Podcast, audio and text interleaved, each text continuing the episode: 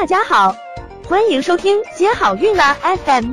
如果你正在准备孕育宝宝，却不知道怎么科学备孕，或者正和试管婴儿打交道，都可以来听听我们的好运大咖说。大咖说什么？说说怎么轻松接好运。那么第四个伦理学争议，嗯，就是呃传统家庭模式的改变，到底谁是孩子的父母吗？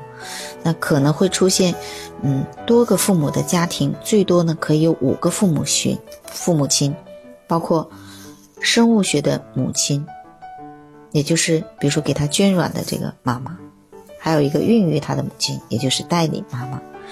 那社会学的母亲呢，就是抚养他长大的妈妈。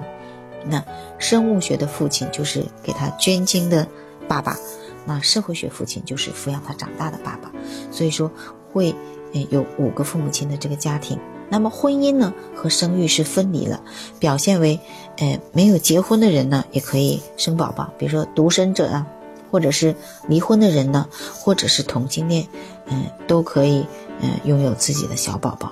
那这个目前呢？也是存在伦理学争议的。那各个各个国家的法规是不同的。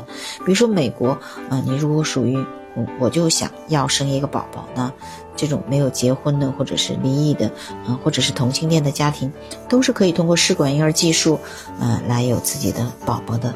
但是我们国家的法规目前是不允许的。想了解更多备孕和试管的内容，可以在微信公众号搜索“接好运”，关注我们，接好运。